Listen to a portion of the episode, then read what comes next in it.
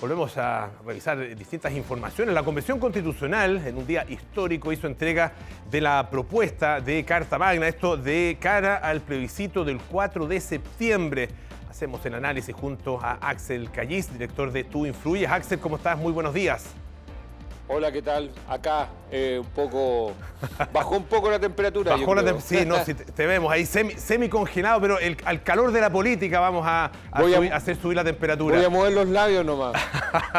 Axel, a ver, ¿cómo, ¿cómo lees tú lo que ocurrió ayer? Fue una ceremonia muy distinta a la de instalación de la Convención Constitucional y fue acompañado además de un discurso durante la noche en cadena nacional por parte del presidente. ¿Cómo ves tú todo lo que ocurrió ayer? Bueno, ayer yo creo que hubo toda la, dosis de republicanismo y un buen tono, eh, un, acto que fue para los que se asistieron eh, bastante corto. En la tele uno lo vio más largo.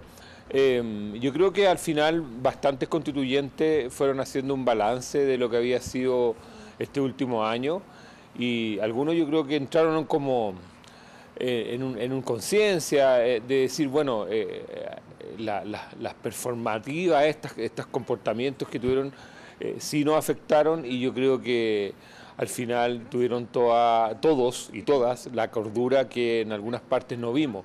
Eso por el lado de, del comportamiento, llamémosle las expresiones identitarias.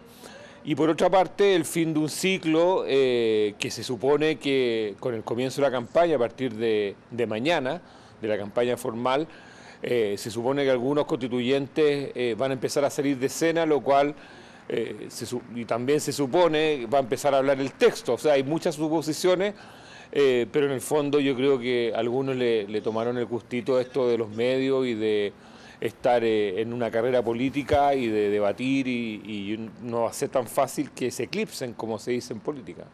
¿Cómo lees tú lo, que dijo el presidente ayer cuando él afirma que esta es una constitución que, aborda muchas de las deudas que tiene nuestro país con su gente y destaca además la aprobación por dos tercios de todas las normas?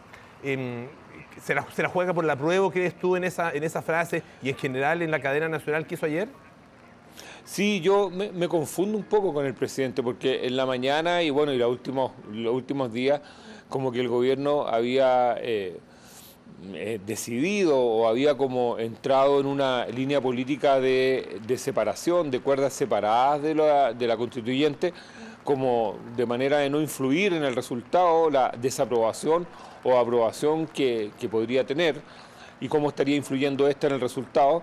Y por otra parte, el presidente nos hace anoche un, una explicación bastante pedagógica, pero también bastante comprometida con lo que es el, resultado de, la constituyente.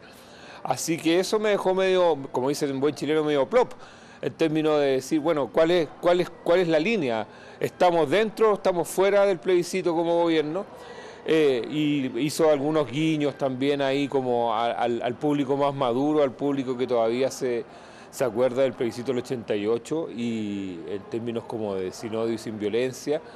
Eh, y sin fake también habló que es algo que yo creo que tiene preocupado a casi toda la gente que, que le gusta la democracia y que sigue los sistemas como está sucediendo en Brasil, como sucedió en Colombia y en todos los procesos electorales y como está pasando en Chile también, donde las noticias falsas y todas las que son las interpretaciones mañosas se están tomando las campañas en todas partes. Claro, es, difícil entender, eh, sobre todo, tal como tú lo decías, porque em, en los días anteriores eh, y durante el discurso de la mañana, el énfasis de él estuvo puesto en esto son cosas distintas, ¿no es cierto? Em, lo que pase con el gobierno y lo que pase con el plebiscito van por, por cuerdas, tal como tú expresabas, absolutamente eh, separadas. ¿Qué se puede esperar en ese sentido, ah, después de las palabras del presidente, para la campaña? Particularmente por parte de los propios eh, integrantes del gobierno, no solo la coalición que lo apoya, sino que también los ministros, los subsecretarios en sus propias expresiones públicas. Sí, este, este es, un, gobierno que recién comienza, por lo tanto, eh, voy a decirlo así sin, sin intermediario. Eh, son, los ministros son muy pocos los que pueden influir porque en general la mayoría son bastante todavía desconocidos, son personas que recién están tomando un contacto con la opinión pública. Así que en términos por lo menos de vocería poco pueden influir. Ahora, eh, normalmente eh, las relaciones más, entre comillas, perversas que se producen en la historia, no solamente de Chile, sino que en, general en la historia de, Sudamérica, se producen por los programas y los financiamientos hacia determinados grupos, pero eso ya estamos a, casi dos meses el plebiscito, así que es difícil que eso se logre concretar. Entonces a mí me tiene sin cuidado, sobre todo entendiendo que eh, hay un grupo de chilenos que está plebiscitando no solamente la Constitución, sino que también el gobierno. Así que yo creo que el gobierno va a estar, me imagino, eh, aparte, va a estar separado, contribuyendo, eh, se les nota, exudan a prueba, porque es parte del proyecto. O sea, yo creo que negar eso es absurdo. Y en ese sentido, yo creo que van a mantener una, cierta prescindencia colaborativa, si se puede decir, con el apruebo. Eh, pero yo creo que en medida que empiecen a aparecer los rostros ahora y, la, y, la, y las campañas radiales y todo lo que es como la, lo que es el despliegue digital que comienza ahora a partir de mañana, eh, yo creo que van a ir saliendo y apareciendo otros, representantes que sean, eh, ojalá para esa causa, distinto a lo que son los convencionales, que, que en, algunos casos han generado más rechazo que, que apruebo. O sea, de hecho, la campaña del rechazo se ha hecho prácticamente sola. Claro, la verdad que también ha, comenzado, ¿no es cierto? Y comenzó hace ya eh, bastante tiempo, incluso por parte de algunos de los propios convencionales, ¿ah? desde dentro, ¿ah? mientras todavía eh, permanecía, ¿no es cierto?, vigente y trabajando la convención, ya mm. se empezaba a adivinar eh, con, bastante claridad cuál iba a ser su postura. En ese sentido, ha habido algunos, de alguna forma, gente que pasó, que, cruzó al otro lado, ¿no es cierto? Algunos han hablado de cruzar el Rubicón.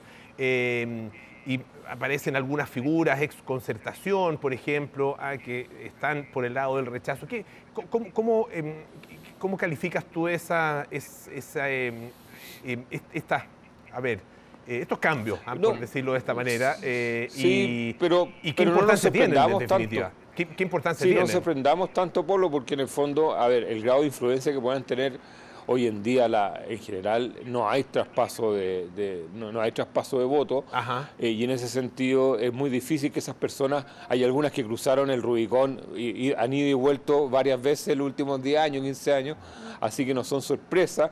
Yo diría que en este minuto, eh, salvo Michelle Bachelet para la prueba o Ricardo Lago, eh, el resto son personas más bien conocidas en la elite y no, y no son personas que tengan, llamémosle, un asentamiento popular en el país que vayan a mover la aguja. Yo creo que son más bien eh, gestos simbólicos de personas que ya muchas de ellas se habían, habían cruzado no solamente el Rubicón, sino que el Nilo y varios ríos más hace mucho tiempo. habían construido un puente ya. Eh, una ah, última cosita. un puente ida y vuelta. Eh, una última cosita, Axel. ¿Dónde van a estar, crees tú, o dónde va a estar el énfasis? ¿Qué puede mover efectivamente la aguja de aquí al 4 de septiembre? Yo creo que es muy importante el tema eh, económico. Eh, no hay que olvidar que las personas cuando votan en un plebiscito, en una consulta, están votando también por lo que está sucediendo. O sea, esto, esto de que los chilenos van a leer, vamos a leer toda la constitución es una fantasía, es una utopía, eso no va a ocurrir. La, mayoría de las personas salen a informar por las redes sociales o por sus entornos más cercanos. Y en ese sentido, eh, lo que yo creo que podría afectar eh, podría ser eh, esto de, bueno, el avance de la inflación y también algunos brotes de violencia. Tú me podrías decir, pero ¿qué tiene que ver eso con el plebiscito? Tiene mucho que ver porque en general las personas votan influenciadas por lo que está sucediendo, por la, por la por el cotidiano, entre otras cosas. Entonces, hay, ojalá que esto sea una campaña lo más amable posible y que las personas en general, los que dicen que van a leer la Constitución, por lo menos lean la mitad, lo menos, lean un resumen eh, de bolsillo, pero que algo lean porque eso es muy importante para la decisión que vamos a tomar el 4 de septiembre. Axel Callis, como siempre, muchísimas gracias. Vaya a obligarse ahora a tomarse ahí un, buen cafecito, un té. No, eso, muy bien. pero corriendo, sí. corriendo. buenos días.